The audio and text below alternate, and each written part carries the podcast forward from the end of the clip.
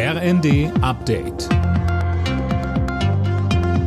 Stündlich neu. Auf den Punkt informiert. Ich bin Laura Mikus.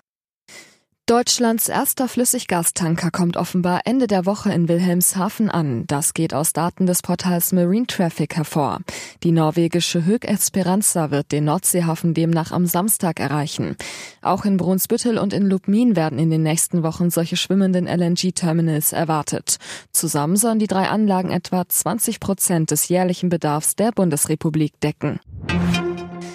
Die iranische Sittenpolizei ist angeblich aufgelöst worden. Das hat der Generalstaatsanwalt mitgeteilt. Die Sittenwächter waren der Auslöser der derzeitigen Protestwelle im Iran. Mehr von Dirk Justus. Die Kurdin Massa Amini war im September von der Sittenpolizei festgenommen worden und in deren Gewahrsam gestorben. Das hatte landesweit zu massiven Protesten gegen die strengen Vorschriften des islamischen Systems im Iran geführt.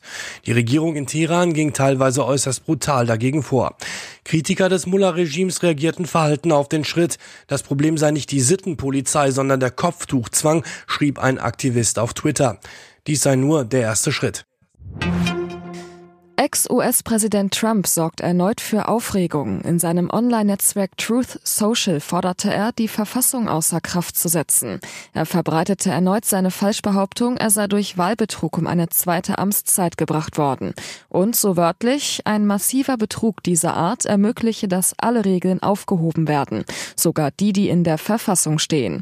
Nicht nur die Demokraten, sondern auch einige Republikaner reagierten mit Empörung. Die Bahn wird ihr Pünktlichkeitsziel vermutlich auch im kommenden Jahr nicht erreichen. 2023 sollen deutlich über 70 Prozent der Fernzüge pünktlich kommen, sagte DB-Chef Lutz dem Tagesspiegel. Das selbstgesetzte Ziel der Bahn liegt allerdings bei 80 Prozent.